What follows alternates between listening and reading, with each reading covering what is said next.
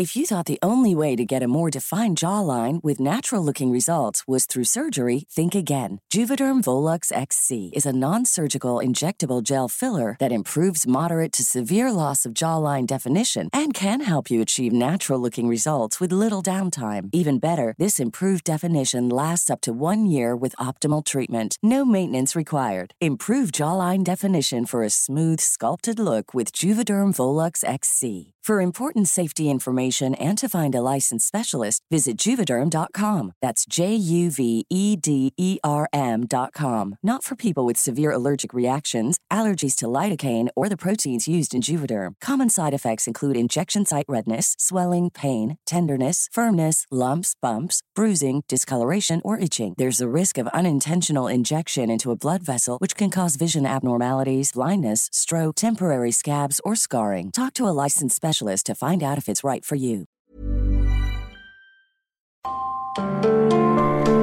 El julio más caluroso en los últimos 140 años en el planeta, inviernos más cálidos en países del norte, temperaturas altas récord en Europa, aceleración del derretimiento de Groenlandia, de la Antártida y de miles de glaciares en el mundo, más sequías, más inundaciones, más fenómenos naturales atípicos o fuera de temporada, Incluso el aumento del sargazo en las costas del Caribe y de México, todo esto y una interminable lista de fenómenos son ocasionados por el tema incómodo de los gobiernos internacionales, el cambio climático.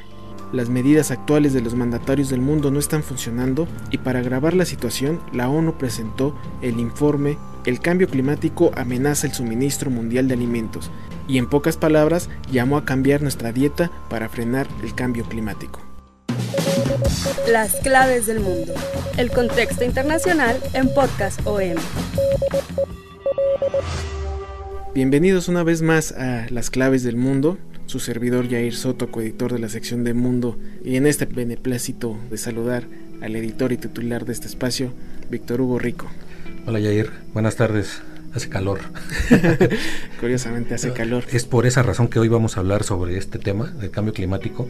Para mí es de los temas más trascendentales que puede haber. Hay tantos problemas en, en esta época de disrupciones, de, de nuevos órdenes mundiales, de cambios en la en, la, en las políticas mundiales, hay conflictos, pero independientemente de todo, algo que nos pega a toda la humanidad y que lo sentimos pues, hasta vivamente, lo sentimos hasta en nuestro cuerpo, pues esos son estos efectos del cambio climático, precisamente, ¿no? Todos estos elementos que mencionas al principio, este, este derretimiento de, de la Antártida, de los hielos de la Antártida, derretimiento de los hielos de Groenlandia, esta, que amenaza pues a mediano plazo con desaparecer ciudades costeras, las eh, desertificaciones, la escasez de agua, todo esto este, es un tema que se tiene que tratar ya y precisamente hoy eh, al margen de todos estos eh, elementos vamos a, enfocarnos en un informe pues yo diría que es trascendental que lo dio la ONU. Fue su segundo informe de una serie de tres previo a dos cumbres la, este, la primera va a ser el próximo septiembre en Nueva York, una cumbre de las Naciones Unidas sobre el cambio climático. Y, para esa ocasión eh, la ONU lanzó este, este segundo informe que, repito, es trascendental porque habla de, del sistema de producción mundial, o sea, que es pues lo que se debería estar debatiendo en este momento y que paradójicamente no tuvo mucho eco en, por lo menos en los medios de comunicación en México no tuvo mucho eco, solo para, no sé, siendo poco modestos, solo nosotros en el Sol de México llevamos ese tema destacado, pero ningún otro medio mexicano fue, este, pasó por alto, ¿no? Cuando es un informe muy importante. Claro, es un reflejo en cierta manera de cómo vive la sociedad, cómo viven los medios este cambio que se está viviendo la naturaleza. Y como bien dices es un informe eh, que no se había tratado profundamente el tema porque siempre se hablaba precisamente de desastres naturales, de fenómenos atípicos, pero hoy justamente está eh, señalando a un tema que realmente alguien no hubiera apostado, que es la producción alimentaria, cómo está afectando, las consecuencias que está dejando el cambio climático y cómo también eh, apoya este fenómeno. Y algo que está provocando mucho debate, el otro tema, pues que no también le da por primera vez, según los mismos científicos que crearon este informe, varios científicos, que por primera vez le pasan la batuta directamente a las personas como individuos, como factor clave también para revertir el cambio climático, como con un cambio de dieta, ¿no? No es que exijan, ¿no? Pero sugieren un cambio de dieta porque la forma en que consumimos viene con el, el modo de producción acelerado y precisamente la forma en que producimos está amenazando el suministro mundial de alimentos, sobreexplotando la tierra a un nivel sin precedentes, según te dice este informe de la ONU. Entonces, por primera vez pone en manos de, pues, de las personas y esto pues, ha sido como muy debatido, eh, sobre todo en las redes sociales. Hay mucho debate de qué, de qué este, tan acertado ha sido la ONU en darle el, cambio pues, a los individuos, más que, bueno, también lo hace a los gobiernos, pero mucha gente tomó como si este, el tema del cambio climático fuera culpa como de nosotros como individuos y no de los gobiernos o de las empresas, ¿no? De un sistema de producción mundial, pues que estamos viendo que está agotando los recursos de la tierra, ¿no? Entonces, esto ha provocado mucho debate. Sobre todo que esta sobreexplotación de, de recursos también provoca que haya más desechos y aparte más desperdicio de comida. Este, este, este, desperdicio de comida que realmente está representando un 10% de las emisiones globales de dióxido de carbono. Y obviamente este informe pues no se puede aplicar a, países eh, pobres porque obviamente no estamos hablando de que esos países pobres tengan esa, ese consumo mayoritario de, de alimentos. Entonces también hace una gran diferencia entre los países ricos y los países pobres. Habría que empezar un poco a desglosar este, este informe. Habría que empezar diciendo que fue elaborado por 107 científicos de 52 países especializados en clima y uso de las tierras. O sea, no fue un informe hecho por un pequeño grupo, ¿no? Este fue un informe que tardó años en elaborarse y que fueron varias semanas de que se tuvo que llegar a un consenso porque había como discrepancias entre los países. Hay que hacer una acotación. Este informe es fue firmado también por todos los países, más de 150 países miembros del Acuerdo de París. Este también trascendental Acuerdo de París de sobre el cambio climático. Su fin último es rebajar el dióxido de carbono de la Tierra, ¿no? Hacer acciones para bajar por lo menos de 2 a 1.5 la emisión de dióxido de carbono. Esta es la meta que se propuso el Acuerdo de París, pero claramente pues no se está cumpliendo. Y aparte si le añadimos la salida de Estados Unidos por decisión de Donald Trump de este acuerdo de París, podemos vislumbrar pues que este acuerdo está totalmente en peligro. Entonces, para esta cumbre de septiembre en Naciones Unidas, que tiene que ver con el acuerdo de París, se, se llevó hasta cabo este informe. El, texto es pues, de 1.200 páginas, fueron negociadas línea por línea por las delegaciones, fue hecho público en, Ginebra y como les decía es el segundo de los tres encargados a este grupo tras la firma del Acuerdo de París. Entre las principales conclusiones de este informe está que los recursos mundiales de la tierra y el agua están siendo explotados a tasas sin precedentes, fija por primera vez la relación directa entre la crisis climática y los fenómenos como la degradación del suelo y la desertificación. Esto es trascendental porque implica en la forma en que se produce. Eh, entre el 25 y el 30% de todos los alimentos producidos en el mundo se pierden o se desperdician. Es lo que dice, este es también un dato fundamental y sobre todo esta, este 30% de alimentos que se desperdician, se desperdician en, en, países ricos. Pone énfasis este informe de que los países ricos se está sobreproduciendo, consumiendo de más, y aquí entra una de las partes eh, muy importantes del informe, que es la forma en que, en que los seres humanos nos alimentamos.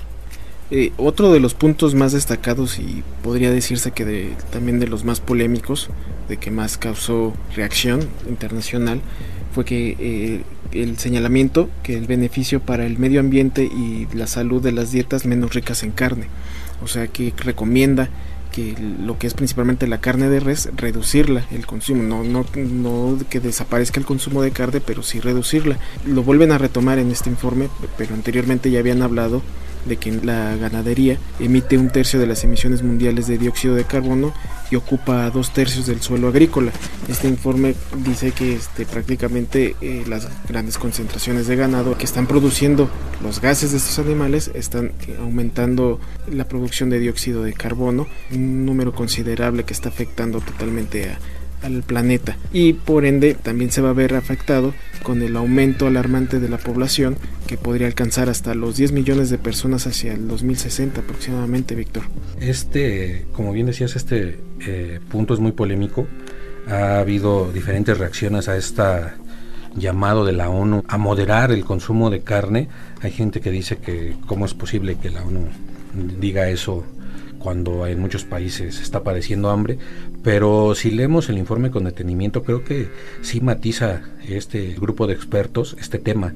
No habla propiamente de reducir tajantemente el consumo de carne, recomienda bajar un poco el consumo, pero también depende de los países, ¿no? de las zonas.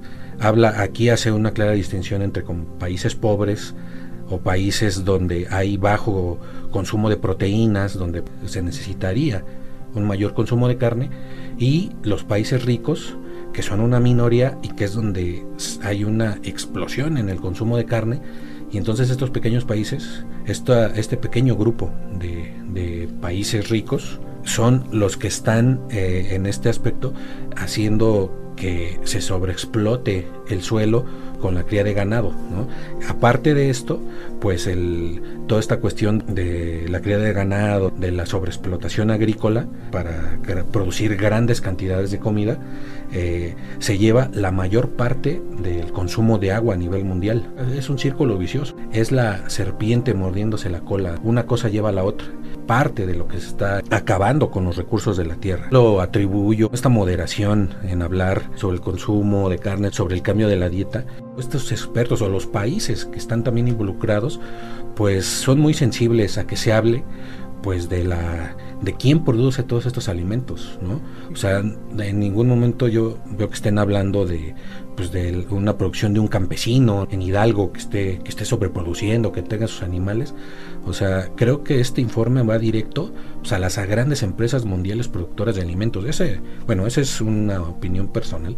No no lo dice el informe como tal y creo que no lo podría decir porque pues, creo que son muy políticamente correctos en la ONU pero para mí este informe, sin decirlo, sí va directo a la yugular de este sistema de producción mundial, bueno, digámoslo con todas sus palabras, este sistema de producción capitalista que nos rige, que es producción sin fin, y sin freno, así lo veo. E, este es el sistema que nos rige, este es el sistema, o sea, de crecimiento económico, el crecimiento económico pues es este, ¿no? De la producción y la producción y la producción. Es lo que lleva a los países ricos al, al superávit. Y por ejemplo ahorita estamos viendo precisamente que hay una deceleración mundial en la producción en varios países importantes en China, en Alemania. Esto está llevándonos a una posible recesión y los mercados mundiales empiezan a caer, ¿no? Esa, esa mano invisible de los mercados. Y la ONU, sin decirlo con todas sus letras, habla de eso, como de cambiar esa, esa producción sin fin y sin freno. hay una parte en donde habla de regresar, este, tal vez algo utópico, según yo, de regresar al modo de producción indígena. En algunos casos no habla nada más menciona eso, no dice pues, en qué casos, no creo que Monsanto le parezca muy gracioso regresar al modo de producción indígena, ¿no? Que lo obligara, ¿no? O sea, es este es muy utópico, pero indica el camino que es cambiar este modo de producción voraz. Creo que ese es otro tema polémico, ¿no? Que, que menciona este informe. Sí, y, ustedes dirán entonces, ¿qué propone este informe de la ONU? Pues básicamente, eh, en primer lugar, que bajo, después de esta explotación eh, alimenticia de los recursos de la tierra, que está llevando a cabo el ser humano, pues propone que eh, exista una planificación en el cultivo, en la cosecha y en la distribución. Eh, y prácticamente ya hay muchos retractores de este informe, lo, mencionaste hace rato, y también me gustaría que pues, pudiéramos hablar un poquito de estos grupos escépticos, que los científicos prefieren llamarlo llamarlos en lugar de escépticos eh, negacionistas del cambio climático. En otras en otros podcasts hemos hablado sobre sobre migraciones, hemos hablado sobre, sobre la, eh, gobiernos eh, de ultraderecha, sobre nuevos eh, gobiernos nacionalistas. Y aquí pues entra muy bien este tema de estos climatosépticos o negacionistas como dices porque pues, esos mismos nuevos nuevas élites o nuevos gobernantes nacionalistas digámoslo repitámoslo otra vez, pues, como Donald Trump o Jair Bolsonaro, que es algo, pues, eh, es un presidente sorprendente, ¿no? Que, esté gobernando Brasil, una persona como Bolsonaro, entre otras cosas, ya para no irnos con todo lo que ha hecho Bolsonaro, pues eh, que está, al igual que Donald Trump, pues niega el cambio climático y su una de sus obsesiones es la explotación del Amazonas, porque dice, ahí está la riqueza, hay recursos ilimitados y para eso dice, y lo ha dicho así claramente, los indígenas nos estorban, el Acuerdo de París nos estorba, los países que le han dado recursos para proteger el Amazonas nos estorban, lo que nosotros queremos es explotar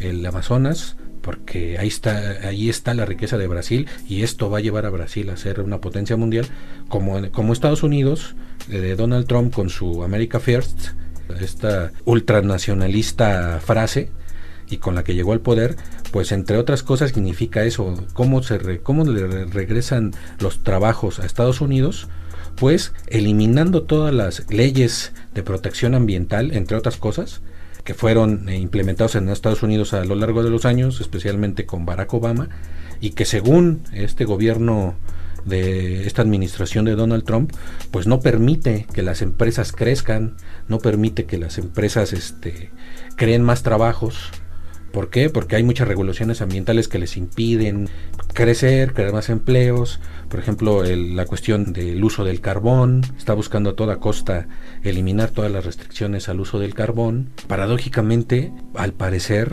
también este, en México López Obrador ahí como que está dando un impulso a la industria del carbón. Eso hay que tenerlo bajo la lupa porque es uno de los eh, mayores contaminantes a nivel mundial estas productoras de carbón. Entonces, estos tipos de grupos como Trump, como Bolsonaro, pues son eh, precisamente una de sus estrategias es negar a, toda costa el cambio climático a pesar de evidencias científicas. Ellos dicen eso, eso no es cierto, eso es un invento de los grupos progresistas, eso es un invento que, que no deja crecer a, a los países, ¿no? O sea, ese es más o menos su discurso.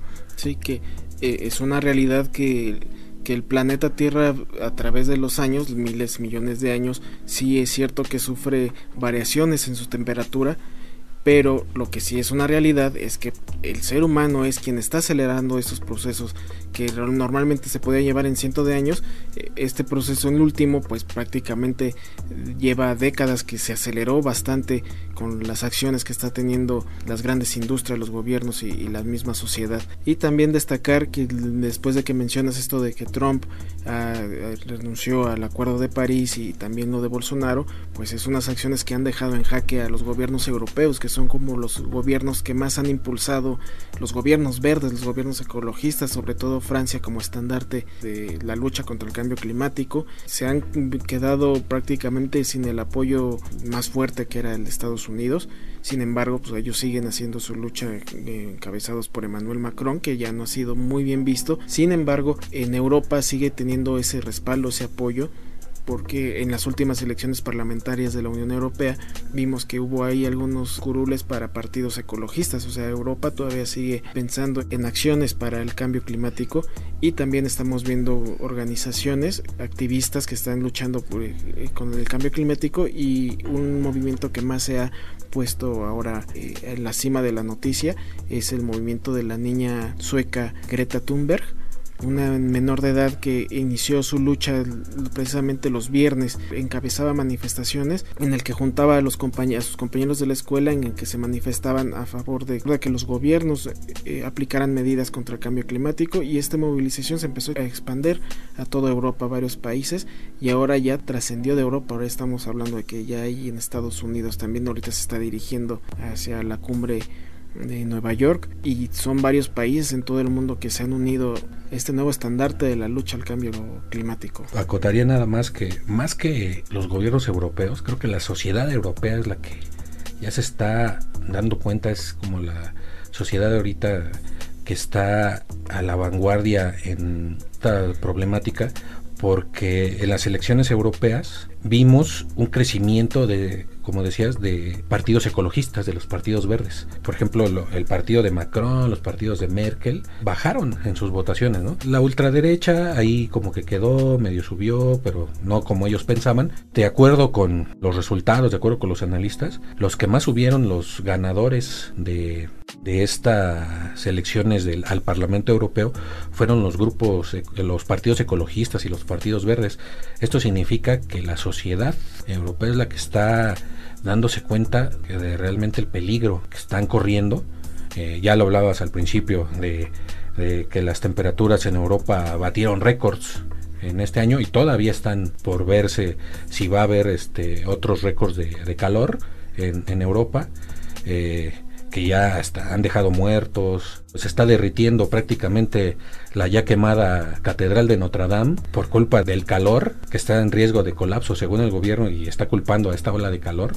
Sí, la sociedad europea ahí está eh, abriendo los ojos y en parte, pues sí, un impulso ha sido esta jovencita Greta, ¿no? Que, que es todo un fenómeno a nivel mundial y que por cierto va a estar también en México. Parece que en octubre va a andar por acá, después de viajar a la cumbre de la ONU, va a andar en Canadá, va a ir a Chile, va a estar en México, entonces la vamos a tener por acá.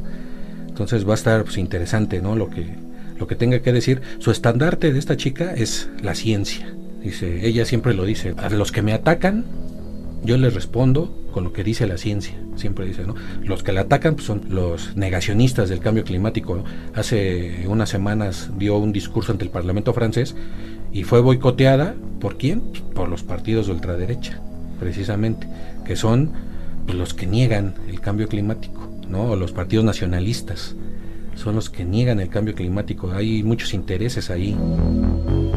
Eh, son como secretos a voces que las principales empresas productoras de alimentos, todas estas empresas que están ahí como en, el ojo público por gran consumo de agua, por la sobreproducción, eh, la creación de transgénicos, etcétera, como Monsanto, Bayer, etcétera, eh, otros eh, grupos refresqueros a nivel mundial, se sabe que pues, tienen este, cabilderos en los congresos para comprar o para intentar comprar diputados. Pues ya no sabemos si realmente estos legisladores, sus convicciones son muy arraigadas o simplemente están comprados, ¿no? Pero el, chiste es que existen y precisamente hace poco un informe decía que en los medios de comunicación los negacionistas tienen más foro que los mismos científicos cuando se habla de sobre el cambio climático.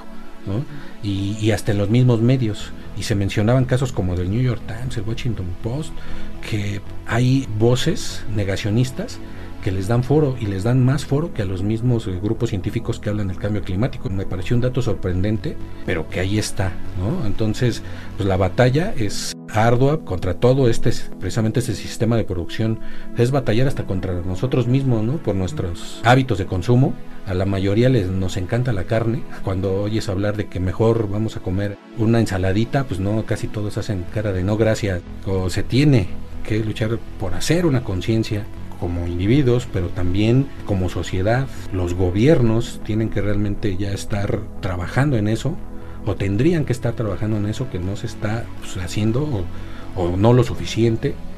Y, y, aparte hay que trabajar pues con estos nuevos gobiernos que vienen como en un retroceso histórico, negando investigaciones, negando siglos de historia de la naturaleza y luchando contra estos grupos o estos individuos sean por convicción o sean pagados, o sea como sea, pues están ahí en los medios, están en las redes sociales, están todos lados negando ¿no? el, el cambio climático. En su informe y en otros informes que ha dado la ONU y muchas otras este, asociaciones, no solo la ONU, dicen que ya hay que actuar porque estamos en el límite para seguir haciendo sustentable este planeta. Aquí le dejamos entonces abierto a usted, por escucha, que está dispuesto a hacer precisamente para salvar su planeta. Usted está dispuesto a cambiar su dieta para, la pregunta. para mejorar las condiciones eh, del planeta. Contéstese usted, piénselo y pues nosotros también vamos a, a pensarlo. Y pues bueno, Víctor, creo que este que les vamos a tener que agradecer una vez más. Así es, muchas gracias por escucharnos y pues nos vemos en el próximo podcast. Estuvimos con ustedes Jair Soto, Víctor Hugo Rico, en la sección de Mundo del Sol de México nos pueden leer. Gracias por escucharnos. Las claves del mundo, ya saben, los estamos esperando en Spotify como las claves del mundo, al igual que en Google Podcast y Apple Podcast. Muchas gracias. Gracias por escuchar este podcast. Si te gustó el contenido, te invitamos a compartirlo y no olvides calificarnos en iTunes.